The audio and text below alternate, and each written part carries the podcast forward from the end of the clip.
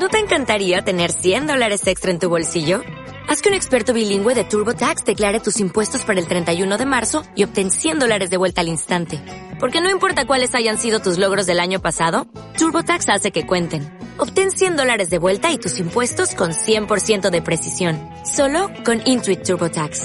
Debes declarar para el 31 de marzo. Crédito solo aplicable al costo de la presentación federal con TurboTax Full Service. Oferta sujeta a cambios o cancelación en cualquier momento.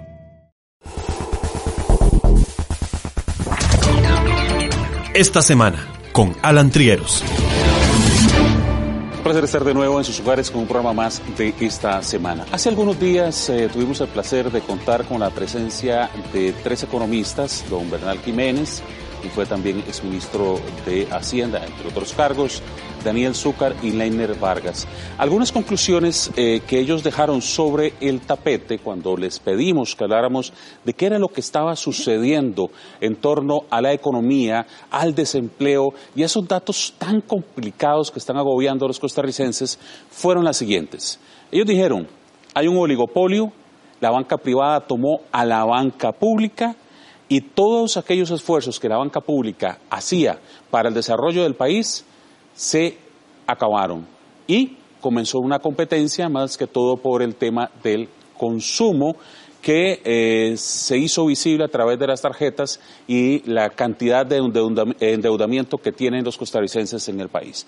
Otra de las de las eh, aspectos que dejaron sobre la mesa fue que en mucho la banca privada le, prestaba a la banca pública y que la banca pública le pagaba intereses a la banca privada en situaciones que no deberían de existir. O sea, todos los costarricenses le estábamos poniendo dinero a la banca privada.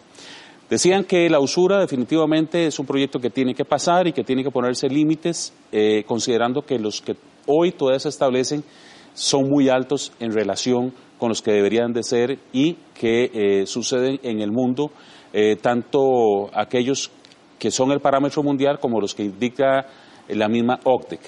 Y dice que la banca eh, pública tiene que retomar su papel original para desarrollar el país. Y lo último que dicen es el IVA, cómo se planteó, está golpeando la economía de este país porque todos están pagando de la misma manera y tenía que estar pagando primero los, eh, los ricos como ricos y los pobres como pobres. En ese entorno, y perdón que la introducción fuera un poquito larga, nosotros decidimos que teníamos que traer más especialistas porque el tema económico y el tema del desempleo no se puede quedar ahí. Hay que seguirlo discutiendo porque el país urge en su reactivación. Y por eso me complace tener a tres especialistas de altísimo nivel el día de hoy para que analicemos eh, ¿Cuáles podrían ser esas salidas, esas propuestas? Y vamos a empezar con un diagnóstico del tema. Don Guillermo Zúñiga Chávez, exministro de Hacienda, le damos la más cordial bienvenida. Así lo hacemos también con don Olman Segura Bonilla, economista y exministro también, eh, don Douglas Montero, economista. A ellos decimos gracias por compartir un programa más de esta semana. Vamos a hacer el diagnóstico. Eh, cada uno de ellos tendrá dos minutos, como siempre lo usamos para poder eh, profundizar en el tema del día de hoy. Vamos a empezar tal vez con don Guillermo. Eh, vamos a ver, estamos realmente en una situación muy apretada, por decirlo de una forma clara, sencilla. El principal problema que yo le aprecio hoy al país es que la economía no está caminando. Eso es. El año pasado el Producto Interno Bruto, que es el indicador que se utiliza para ver cómo está desempeñándose el, proceso económico nacional, creció en 2,1%. 2,1%. Eh, a principios del año pasado el Banco Central había calculado que íbamos a crecer 3,2, que es flojo, pero 2,1 es más flojo. Y el Banco Central dice que para este año, 2020, vamos a cerrar con una tasa de crecimiento de 2,5. Eso es también muy débil. ¿Y por qué arranco de esta forma? Porque si la economía no camina, entonces absorber empleo va a costar mucho. que para mí debe ser la variable principal, perdón, debe ser el objetivo principal hoy día. Lo que tenemos que hacer es ver cómo ponemos a funcionar esta economía para generar empleo. Porque esto no es un número solamente de gente, de carne y hueso. Bueno, si la economía camina bien, un gran beneficiado de esto son las finanzas públicas, porque entre más crecimiento económico hay, más ingresos se van a generar. Si la economía camina bien, los bancos que están llenos de plata van a poder prestar. Entonces, yo la verdad no me explico cómo es posible que, digamos, en el diseño de la política económica no se le haya dado como ancla principal al objetivo esencial que hoy debemos tener, que es generar empleo. Eh, y aquí podríamos discutir mucho por qué estas cosas. Eh, si ustedes ven, el, Banco Central ha insistido en su política de mantener una inflación baja. Y aquí, por favor, que no me malinterpreten, yo no es que creo que la inflación tiene que ser, que ser alta, pero si uno fija como parámetro de éxito de política que la inflación esté entre, creo que es 2 y 4. Es una política económica, pero no es social. no, pero eso es, ese es el objetivo de la política económica. El resto de la economía, el resto de las variables se tienen que acomodar a eso. Y esto lo viene haciendo el Banco Central desde hace años, no es solamente con esta administración. Esto lo viene haciendo desde hace años. Pero además, digamos, para definir su política monetaria. Entonces, todas las demás variables las tiene que acomodar para que la inflación, motivo principal, objetivo principal, sea pequeño. Fíjese que el año pasado, en el año 19, creo que la inflación cerró en uno y medio, o sea, por debajo de la misma meta. Jalaron demasiado el mecate a la economía, la, la jalaron demasiado. Pero además, como en el campo fiscal hay poco espacio y se autofijaron una serie de parámetros para restringir más la actividad fiscal, que repito, de hecho hay poco espacio. Entonces no hay política hacendaria que venga a ayudar a empujar esta carreta. Y entonces, ¿qué es lo que le queda al Banco Central hacer? Cosas que ya hizo el año pasado. Bajar los encajes legales y bajar las tasas de interés, con lo cual le echan un poco de, de liquidez, de plata a la economía. Pero después dicen, un minuto para terminar de cerrar este día, después dicen, ah, pero lo que pasa es que ahí está la plata y nadie va por ella. Ah, es que los bancos no están haciendo su trabajo. Le escuché al presidente del Banco Central decir el mes pasado, no, no es eso. Ahí está la plata, pero la gente no se anima a ir por ella. ¿Por qué? Porque a quién le van a ir a vender. La gente que en su sano juicio va a pedir prestado para hacer inversiones, desarrollar negocios, si al otro lado uno va a encontrar gente que le va a ir a comprar. Pero como parte de la política para estabilizar financieramente el país ha sido, por un lado, agarrar la inflación y ponerla como objetivo principal. Y por el otro lado, agarrar la demanda interna, o sea, la capacidad de compra de todos nosotros y restringirla. Están realmente ahogando la economía.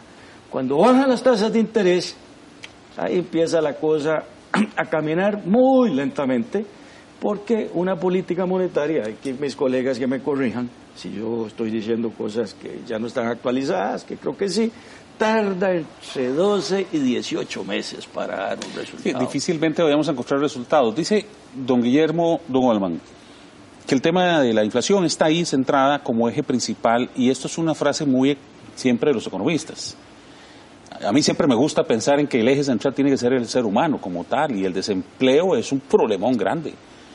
¿Cómo visualiza vos en este, usted esta contextualización?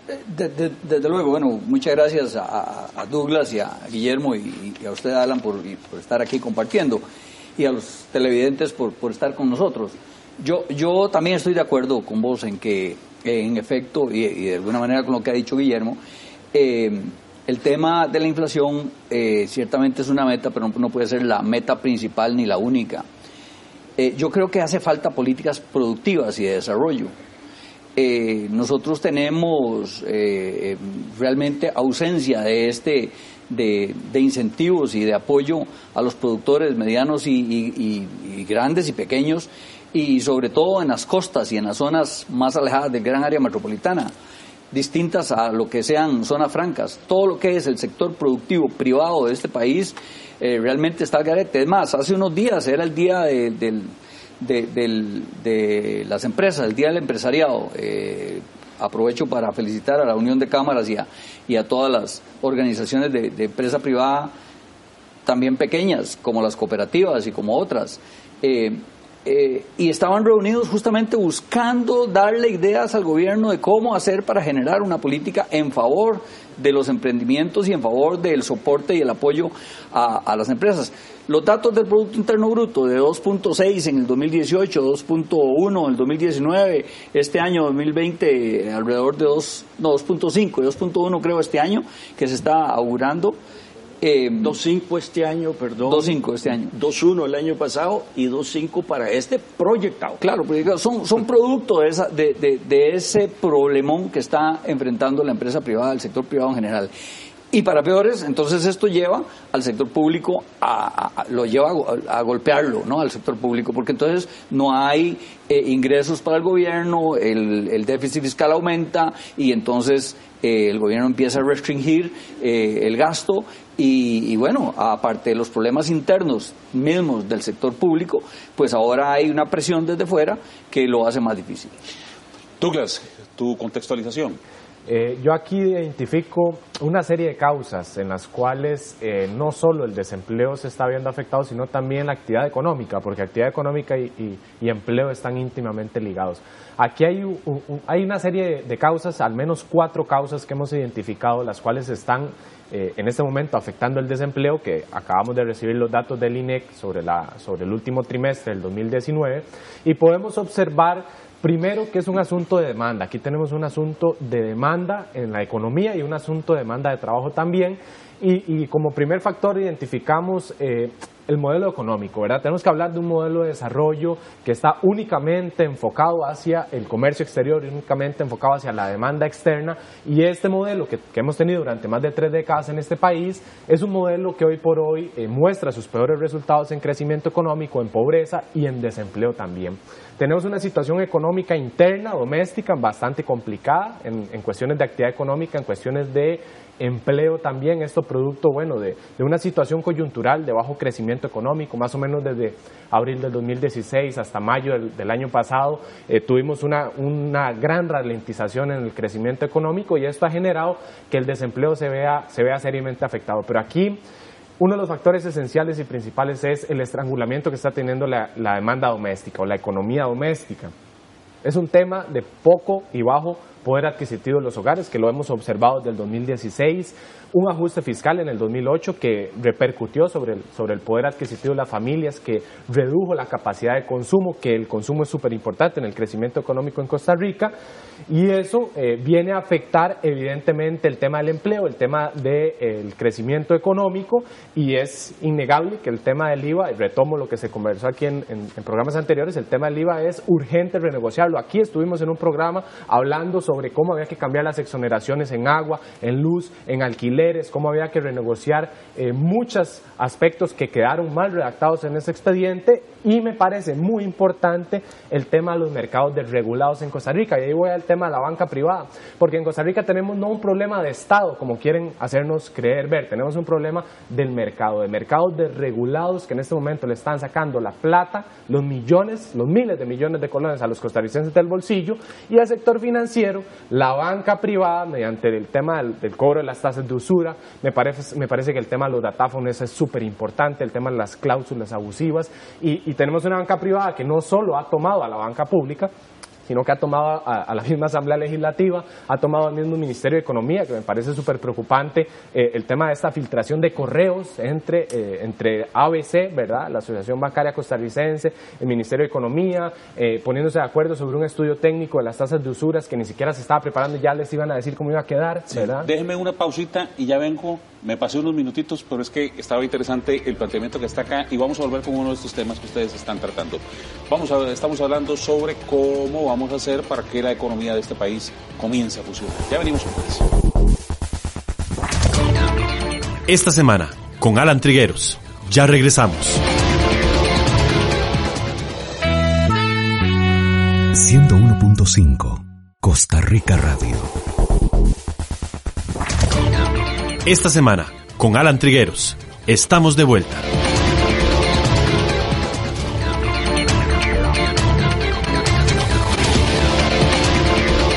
Eh, brevemente, antes de, de continuar con el tema, ah, Don Olman, precisábamos en el corte comercial algunos datos para recordarlos del tema del desempleo.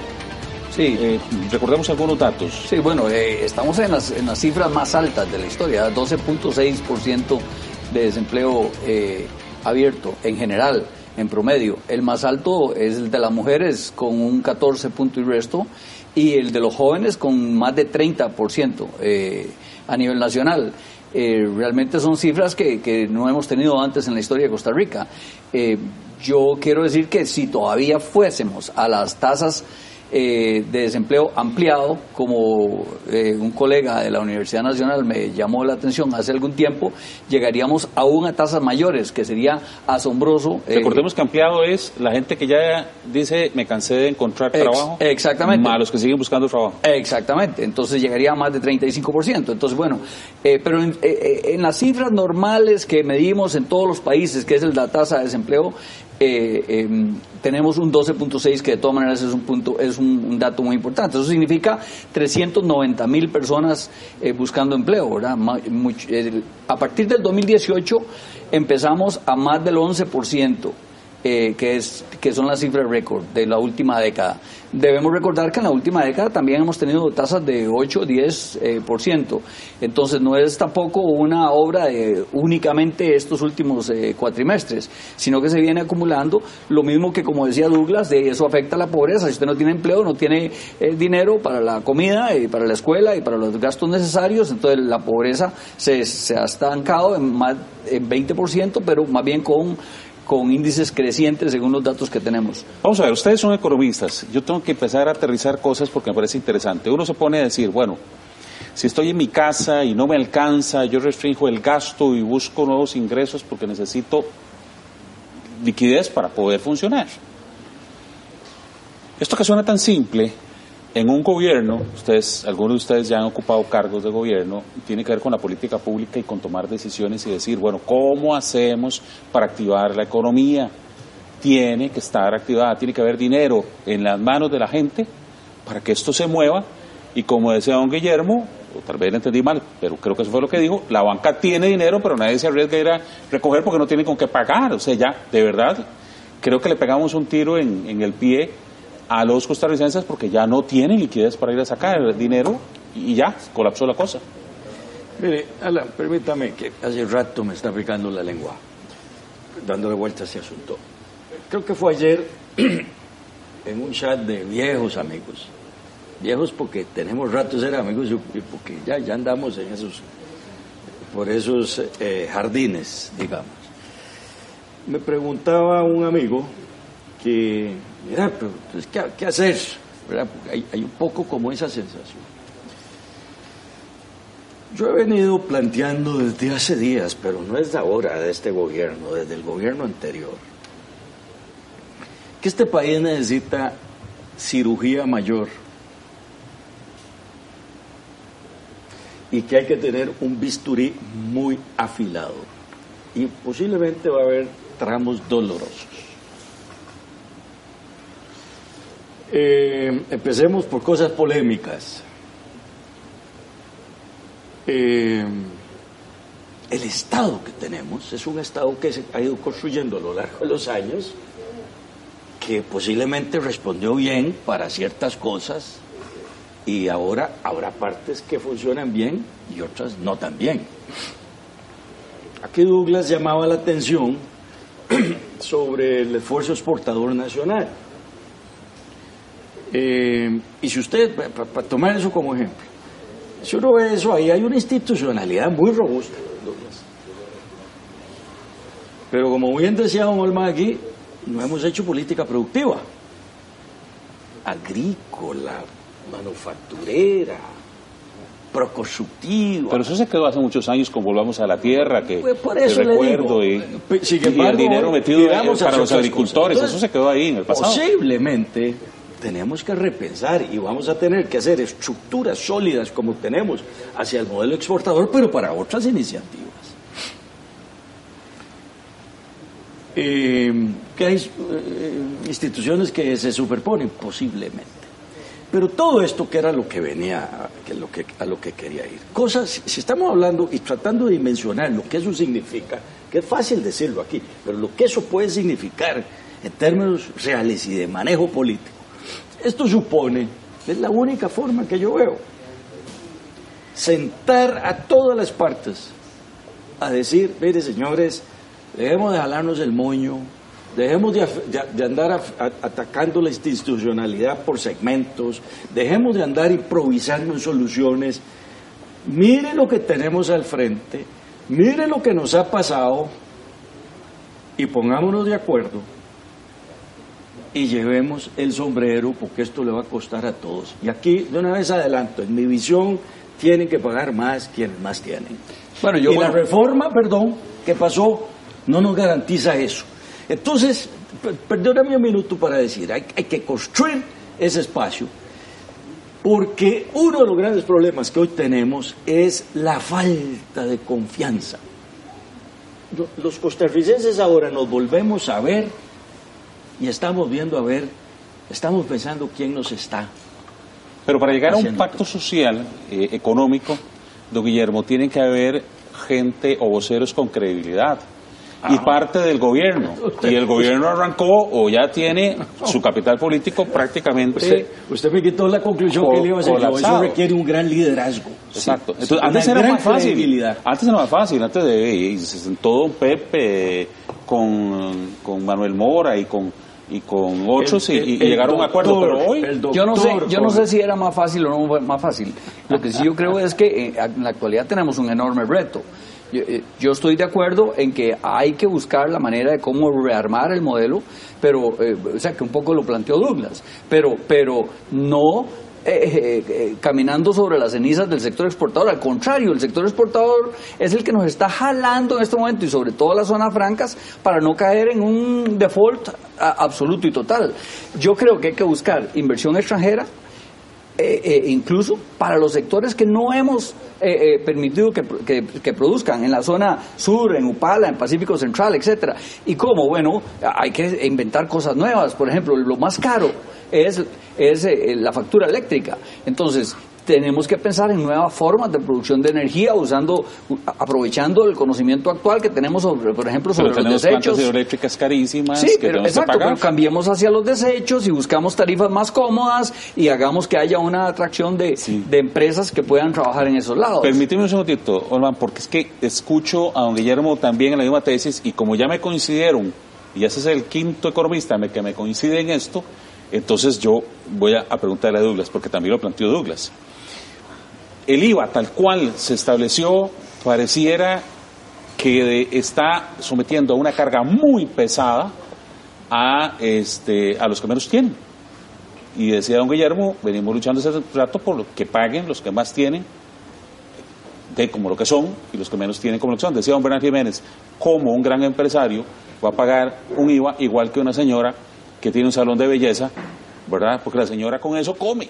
Claro, don, don Alan. Bueno, hay que precisar primero que el IVA no lo paga ni siquiera el empresario, ¿verdad? El IVA es un impuesto al consumo, por ende siempre se va a recargar sobre el consumidor, ¿verdad? Eso, a- a- empezando por ahí. Los empresarios pagan renta, ¿verdad? Claramente.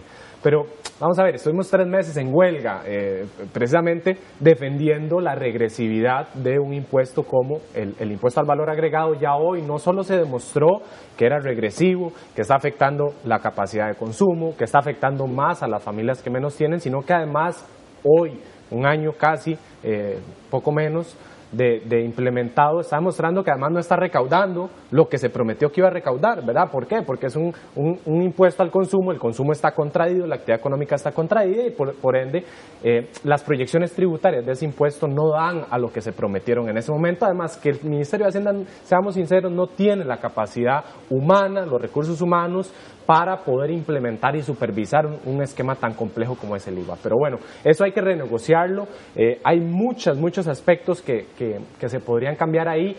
¿Para qué? Para devolver el poder adquisitivo a los hogares. ¿Cuál es la, medida a corto plazo hoy que podemos tomar? Porque aquí podemos hablar de reestructurar el Estado, de cambiar el modelo de desarrollo, de, cambiar a Costa Rica en, 30 años. Pero ¿qué es lo que hoy podemos hacer? Y aquí la idea no es pasarle por encima a ningún sector, ni al sector exportador, ni, ni mucho menos. Aquí el problema es que la política económica, la política tributaria está tomada por sectores de mucho poder económico, como los banqueros, como el sistema financiero, como el sector eh, exportador, como el sector comercial, que, están, que tienen tomada por completa la economía doméstica, ¿con qué? Con tasas de usura, ¿verdad? El sistema financiero que tiene estrangulado el consumo de los hogares, el endeudamiento de los hogares, el tema de los datáfonos, el tema de las cláusulas abusivas. Tenemos un sector comercial con amplísimos márgenes de ganancia, márgenes de ganancia de usura, ¿verdad? En el caso de los medicamentos, ahí tenemos un mercado totalmente desregulado, a la libre, tenemos que meter mano ahí. Bernal otra vez. Bernal dice que en la negociación que, que tiene que darse ya en la Asamblea Legislativa otra vez, el tema de medicamentos es cero impuestos. Bueno, pero yo, yo, yo no estoy de acuerdo en, esa renegociación. Ahora, si me ah, permite... me parece, para cerrar, importante nada más el tema agrícola. Las, los intermediarios en este país y los, los, distribuidores están haciendo clavos de oro, pagándole una miseria a los agricultores, eh, el precio de sus, de sus bienes, de sus productos, y lo venden carísimo en, sus mismos supermercados. Entonces yo creo que tenemos en el sector financiero, en el agrícola, en el comercial eh, y en el sector de la deuda pública también, que eso hay que hablarlo, tenemos ahí unos grandes oligopolios que están tomados por sectores económicos muy poderosos que hoy le sacan la plata a los costarricenses del bolsillo y tenemos que regular eso. Regulando eso en el corto plazo podríamos meterle una inyección de poder adquisitivo a los hogares que, que permitan encender ese motor y entonces empezar con los planes estructurales hacia un modelo de desarrollo distinto, hacia hacia interno, hacia nuestra economía doméstica y que eso nos lleve a, a una reducción en el desempleo, porque hoy el desempleo está creciendo eh, a niveles históricos, ¿verdad? Un desempleo que afecta más a las mujeres, 16.7% de desempleo femenino, que afecta más en las zonas rurales. Tenemos la región Chorotega, Brunca, Pacífico Central con tasas de desempleo del 15%. Si usted es mujer y no tiene estudios y vive en la zona rural, tiene seriosísimos problemas para conseguir empleo. Hay una pausa y volvemos para hablar también de la posición de Don Olman que decía, no, yo no estoy tan seguro de que haya que renegociar eh, los impuestos que, bueno, tienen poco tiempo de estar eh, colocados a todos los costarricenses. Ya venimos con más. Esta semana, con Alan Trigueros. Ya regresamos. 101.5 Costa Rica Radio. Esta semana, con Alan Trigueros. Estamos de vuelta.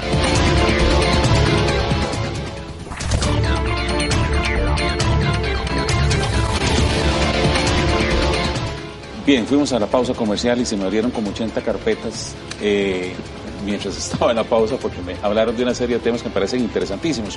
Pero, uh, don Alman, tal vez brevemente, ¿por qué usted no estaría de acuerdo, como sí lo han estado la, mayoría de los economistas, en que hay que inicialmente volver a la Asamblea Legislativa y decirle, señores, esto hay que volverlo a renegociar porque el IVA como quedó, no es uh, concordante con la realidad eh, del posible pago que tenga la gente? Lo dijo bien Douglas al principio cuando dijo, eh, eh, esto no nos arregló el problema. Nadie esperaba, por lo menos los que habíamos estudiado el tema, de que el IVA nos iba a arreglar el problema. Eh, en efecto, no lo ayudó, perdón, no lo solucionó, pero echar para atrás ahora es más bien hacer el hueco más grande, es llevar el hueco que tenía, que nos dejó don Luis Guillermo Solís a una profundidad mayor. Yo lo que creo es que pero lo, si que, lo que habría que pensar es hacer nuevos impuestos de repente y revisar las tasas impositivas para eh, renta, pero no, no para el IVA. O sea, en ese momento tenemos un 14 por, un 13% parejo y alguna gente más había dicho que debería ser 14 o 15 para que generara. Los ingresos que está generando son, son mayores, eh, son relativamente cercanos a la expectativa. Recordemos que apenas llevan unos meses en eso, a pesar de la caída en el, en el, eh, lo dice bien de nuevo Douglas, en, el, en el ingreso por porque baja el consumo de los hogares. Ahora, yo sí creo que hay que entrarle a otros temas, como por ejemplo el, de las tasas de usura. Ahí sí es cierto que hay que entrarle porque la gente no dinamiza el consumo y la demanda interna que, que se necesitaba porque está pagando un montón de plata en las, las, tarjetas de crédito y en las deudas que tiene. Lo mismo que, que los datáfonos. No puede ser posible que para hacer una transacción, nada más para hacer un, traslado de fondos, que ahí no, no hay ningún riesgo absolutamente de nada porque no pasa eh, la plata si no sea... Eh, eh, Se te cobran hasta el 7%. Claro, te cobran hasta el 7%. Entonces, si nosotros pudiéramos bajar la usura, eh, no al 30, ojalá al 20 y resto por ciento, eh, y las tasas de, que cobran por los datáfonos a un 2%, a un 1%, que es lo que se cobra en Europa, las, las, personas y las familias tendrían más ingreso, podrían consumir más, podrían generar más empleo, podrían... Pero usted cree, porque yo creo que lo que le van a bajar a los datáfonos se lo va a bajar el, el, el comerciante, ¿no? a bajar los precios. Bueno, depende si eh, ahí de nuevo, de nuevo tiene, tenemos que ver el control, por ejemplo, para eso existe el Ministerio de Economía, eh, eh, Industria y Comercio, también existe... Que en este momento debería tener un gran papel, pero ahí estamos. Sí, bueno, yo, fue mi primera crítica, que tenemos que generar una política de desarrollo. Lo que pasa es que el Ministerio de Economía está del lado de la banca, entonces es, complicado cuando está tomado también por el sector. permítame, permítame, Malan.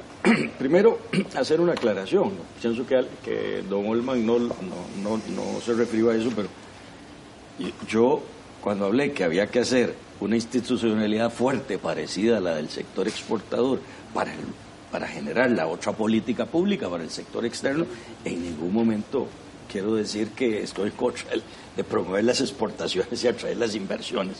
Eso que quede claro, por sí provoqué esa confusión. Segundo, eh, yo creo que tampoco se está planteando eh, echar para atrás en el IVA. El IVA como impuesto es, es, un impuesto mucho más moderno que el impuesto de ventas por el mecanismo de control cruzado que tiene. Entonces, pero el tema no es eliminarlo. Ah, no, no, no. El tema es, es que creo Que, creo, que Olman estaba hablando de que era eliminarlo. No, no, no, no, no. Y, y vamos a ver, eh, yo conversé esto muchos tiempo atrás con don Bernal Jiménez, y él siempre era la tesis del IVA por tractos, por ejemplo. Mm. O en otra oportunidad, la administración Solís Rivera había propuesto poner un IVA un poquito más alto, pero devolver todo lo que pagaban ciertos sectores, creo que era el 40% de los, de los sectores más pobres devolvérselo en un cheque. Mm. Con lo cual obliga a los demás a pagar un poco más y le da capacidad de compra a los, a los otros. O sea, que yo creo que técnicamente, a ver, voy a decir lo siguiente, técnicamente mejorar ese, ese, impuesto es factible. Yo lo que no creo es que haya factibilidad política en la Asamblea Legislativa en este momento para llevar una iniciativa de esas. Y lo voy a decir con toda claridad. Ahí se construyó un bloque, que fue el que pasó este proyecto de ley. Y se creó un, ambiente que ahí está monolítico. Y ese es, ese es un bloque, el que dio los votos para impulsar este proyecto, ese es un bloque político que se construyó respaldado con sectores sociales y otros. Y ese es un bloque muy fuerte, eh, y, yo creo que ahí no hay ambiente, eso es lo que yo siento. Por eso es que planteo, y además, lo que empiezo a escuchar, que se, que se viene y se propone y se quiere empujar, que no me asustaría nada que le vayan a dar el aval, tampoco van a hacer cosas que vayan a resolver los asuntos que estamos tratando en este momento, entendiendo la urgencia de tener temas de corto plazo vis a vis la visión de largo plazo. Por ejemplo, ya se empezó a hablar de empezar a vender activos del Estado, porque eso es lo que están proponiendo. Se sabía, bueno, por lo menos en mis cálculos y en mis comentarios yo tenía claro que la reforma que se estaba planteando no iba a alcanzar. ¿Usted cree que otros individuos también no lo tenían claro? Ahora se sacan Aparece el peine, como escribí yo hace unos días, ¿verdad? Una expresión que usaba mi mamá. Apareció. Ahora parece que hay que salir a vender activos. Pero ya hay otros más eh, audaces que están empezando a hablar de activos todavía más productivos. Y ahí es donde, Douglas, para que usted me entienda, cuando yo digo que hay que hacer este, este esfuerzo por reconstruir la Costa Rica, que debe incorporar políticas de corto plazo y políticas de largo plazo, es precisamente para evitar las presiones, mire, lo voy a cantar aquí a las, si usted me lo permite, con estos dos colegas de testigos y los camarógrafos quienes están aquí. La presión que le van a empezar a meter a este país con la necesidad de vender activos, nada más se los adelanto, no hemos visto ni la punta del iceberg. Y va a venir la presión. Y revisando, déjeme ver, porque me pongo a revisar. Hace veintipico de años ya se estaba hablando que hay que vender VIXA, hace veintipico de años. Pero es una cosa, don Guillermo, el tema es que se pretende vender activos y ya del otro lado hay gente esperando que, se los vendan. Entonces usted, se pregunta, entonces usted se pregunta, de por qué no nos funciona el negocio a nosotros y a otros sí. Ah, no, no, no, pero además, aquí hay intereses. lo propone, lo propone el gobierno. claro, aquí, aquí hay otros intereses y aquí es donde el tema de los oligopolios vuelve a surgir, don Guillermo. Y usted me decía en el corte comercial, mm, esto sí es cierto. Bueno, perdón, les voy a robar un minuto a mis colegas, porque yo sé que ellos tienen que desarrollar sus opiniones, para eso vinimos. Pero eh, es clarísimo en el caso de las medicinas, por ejemplo. Ahí hay cuatro, cinco grandes distribuidores que manejan el mercado. Y además a nivel global hay oligopolios también, las grandes compañías. ¿Y quiénes pagamos los platos rotos? Los consumidores, los que estamos o necesitamos medicinas que es doloroso lo que ve. La estructura bancaria, efectivamente, eso es una estructura oligopólica. La banca nacional controla, Banco Costa Rica Nacional, más o menos el 50% del negocio.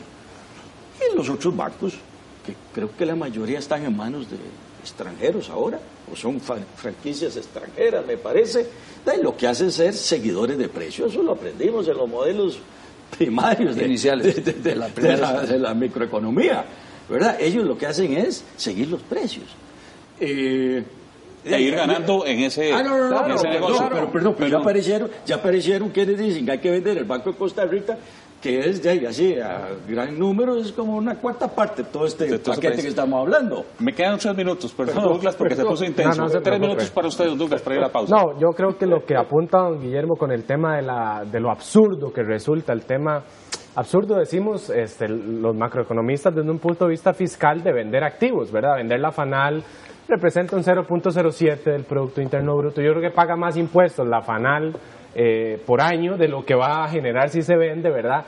Pero como decía un expresidente en este país, que yo creo fue el último expresidente realmente eh, autónomo, ¿verdad? Que decía que, que, no es que hay que venderlas, que lo que quieren es comprarlas, ¿verdad? Porque el negocio de la venta de alcohol en este país es un gran negocio. Eh, yo quisiera saber eh, qué va a pasar con el alcohol a precio de costo que se le vende a la caja, que se le vende al MEP y que se le vende a otras instituciones sociales. ¿Verdad?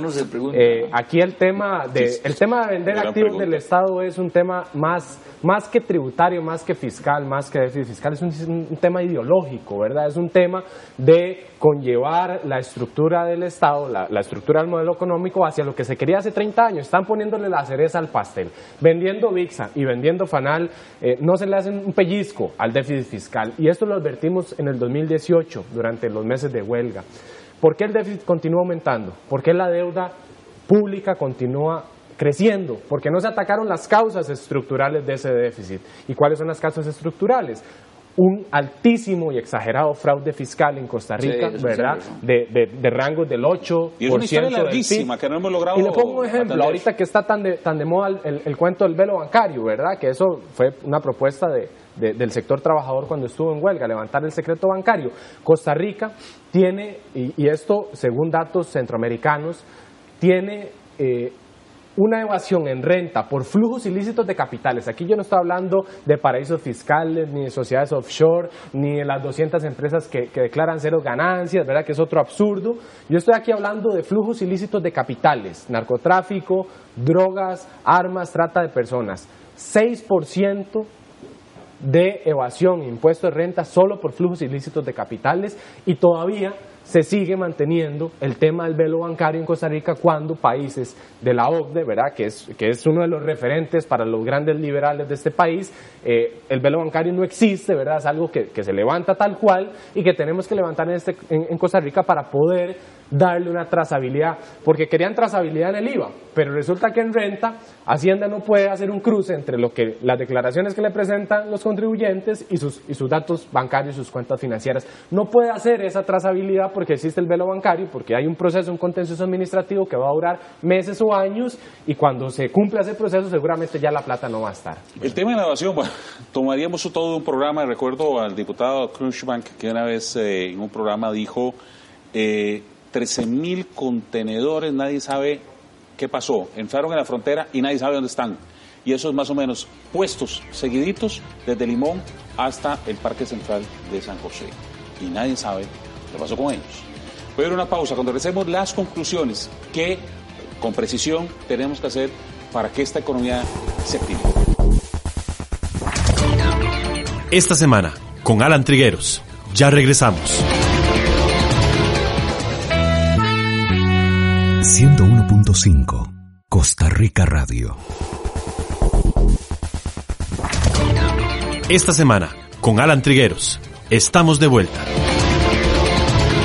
Hemos tratado de ir construyendo poco a poco ideas, conceptos, para tratar de encontrar soluciones al problema que tenemos económico, al problema del desempleo. Eh, y voy a entrar a la fase de conclusiones. Yo sigo pensando claramente que el tema hay que centrarlo en el ser humano, porque los datos económicos no nos dan. Pero si activamos el pensamiento en el ser humano, podemos que esto comience a evolucionar.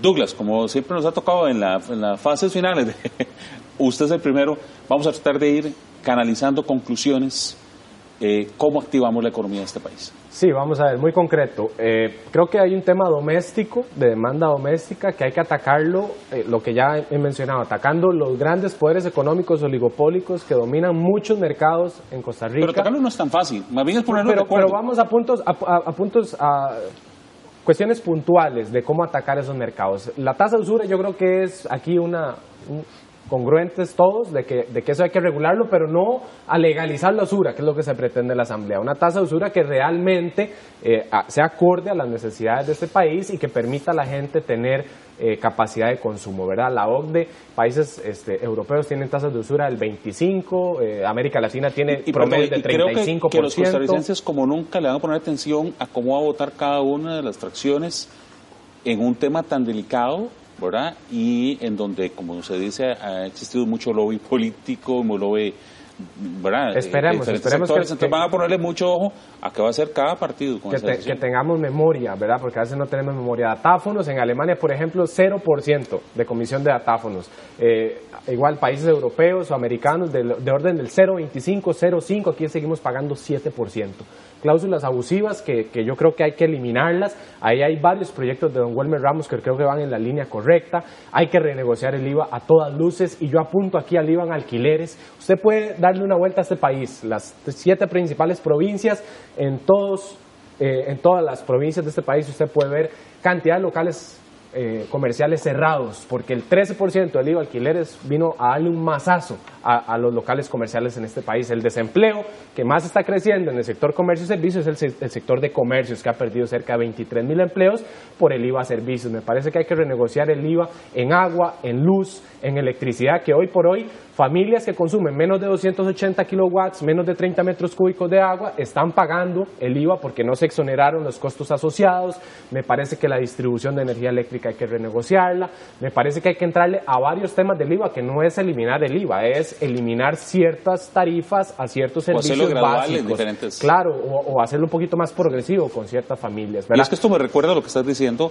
Eh, una señora que me llama y me dice, mire, es que yo lo que tengo es una casita que me dejó mi esposo de alquiler y con eso vivo, pero ahí ahora me están poniendo a pagar tanto dinero que estoy investigando ¿Cómo hago para no pagarlo? Y que mucha gente, eh, muchos comerciantes disfrazan el IVA, eh, dicen que es IVA, pero en realidad están aumentando márgenes de ganancia.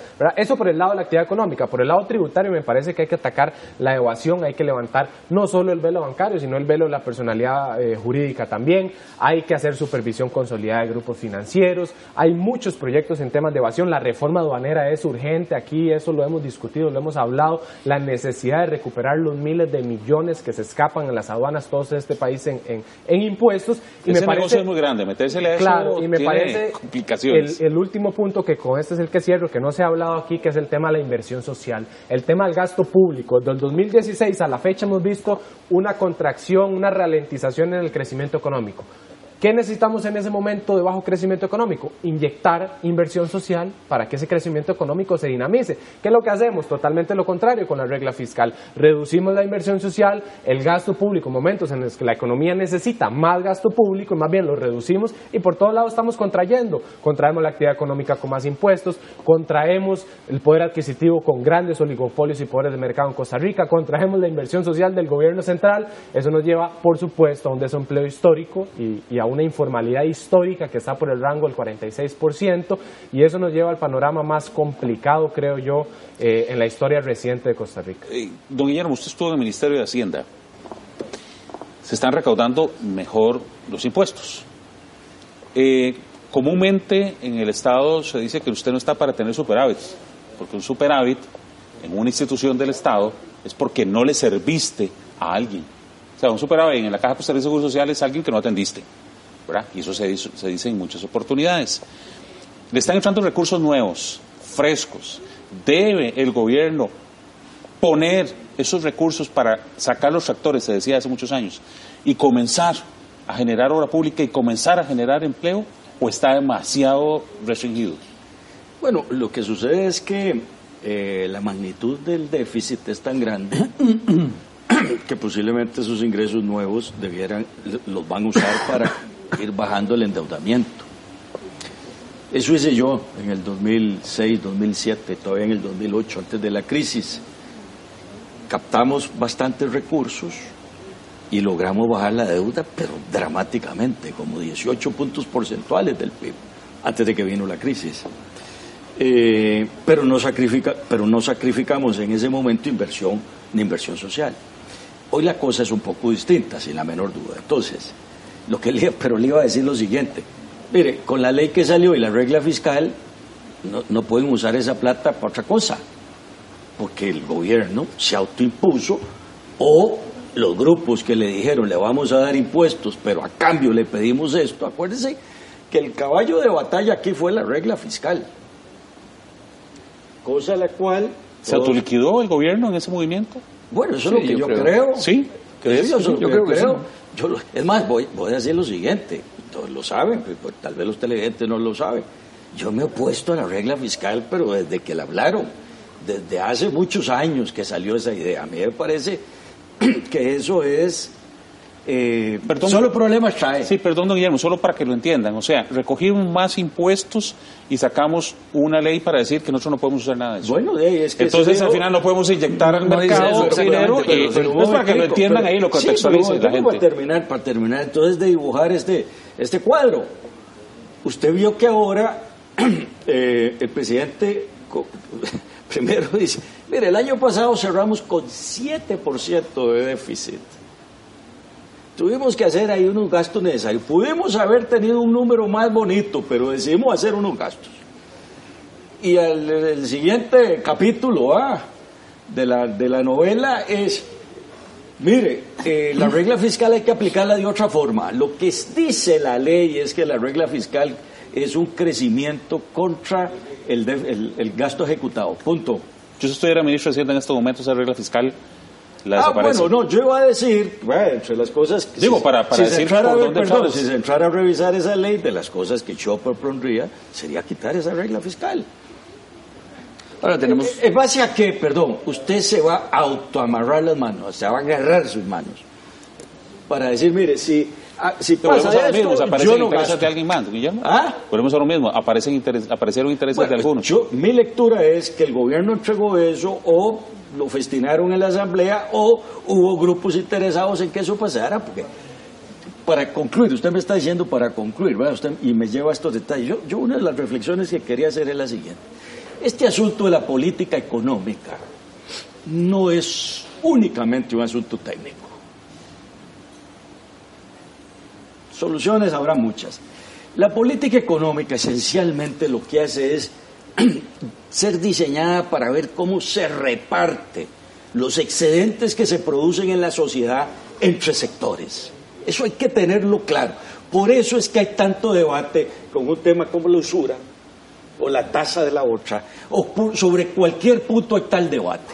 Yo lo que digo es que sí, podemos ir empujando esto y hacer empujes y dependiendo de la correlación que se cree de fuerzas políticas, se va a empujar la carreta por un lado o por otro.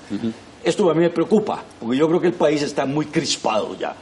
Ahí es donde yo digo que entendiendo que hay que hacer muchas cosas de corto plazo, hay que hablar de cómo amarramos todo este paquete. Pero eso está complicado, don Guillermo, porque en estos momentos eh, el manejo político, o sea, el, brazo político que tiene el gobierno no anda tan bien. Perdón, porque me quedan tres minutos y quiero oír las conclusiones de don Pero, Perdón, pues sobre eso, de ah, todas maneras, de perdón, Olman, de todas maneras la correlación política que hay hoy va a empujar en una dirección. No nos olvidemos, no nos engañemos, eso es así.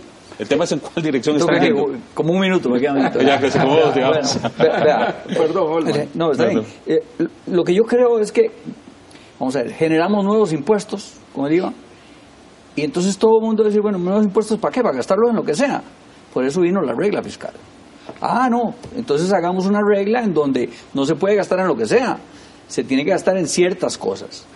Y entonces ahí el gobierno yo creo que se equivocó al decir, bueno, hey, vamos a ir reduciendo el déficit.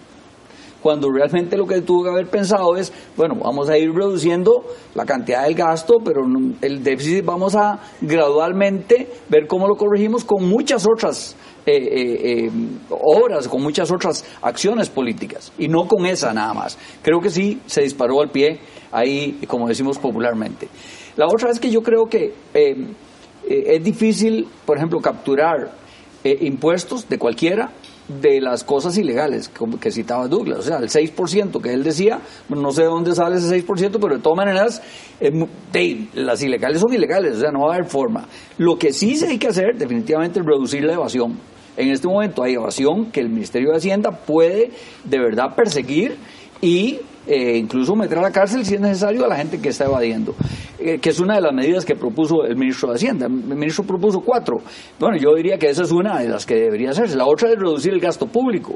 Bueno, hay que entrar en un diálogo, en una negociación. A mí me encanta que Douglas esté aquí, que, que, es eh, asesor del ANDE y, de la APSE y de, los sectores sociales, cooperativos y sindicales y todo. Hay que generar confianza. como ya se me fue el tiempo, una última, perdón. no, una última, una última es que yo decía, hace un tiempo dije 10 medidas. Algunas de esas medidas se llevaron a cabo, pero las que no se han llevado a cabo es bajar las trabas institucionales, como de la Caja, como del Ministerio de Salud, como de un montón de lugares, para poder que los pequeños y medianos empresarios puedan hacer algo. A mí siempre me asusta cuando dicen reducir eh, el gasto público y el gasto público, porque eso a mí me trae una sensación extraña. Cada vez que le vamos quitando a instituciones públicas sus funcionamientos, se lo quitamos porque se quedan sin presupuesto. Terminan siendo tan... Pueden ser más eficientes. Terminan siendo tan deficientes porque ya no tienen ni recursos para funcionar que entonces las ponen a la venta. Sí. Bueno, pueden ser más eficientes eh, eh, dejando el mismo gasto y ser más eficientes en el sector. Eso, eso sí. Eso no por ser público tiene que ser malo. Exactamente, ¿verdad? Pero eh, si le quitas todo el recurso, lo llevas. No, si se lo quita sí, pero eh, hay mucho, estoy seguro que hay mucho que mejorar. Bien, agradezco muchísimo a, hay espacio ahí. Sí, hay espacio, bien. Agradezco mucho a mis invitados. La verdad que, que, fue un programa muy, muy interesante. Y bueno, el tema comienza, lo dijeron acá eh, todos ellos, por el diálogo. Estas mesas en los medios de comunicación son importantes porque hay que empezar a dialogar para buscar soluciones para todos. Que Dios bendiga sus hogares. Esta semana, con Alan Trigueros. Escúchenos el próximo viernes a las 2 de la tarde en 101.5 Costa Rica Radio.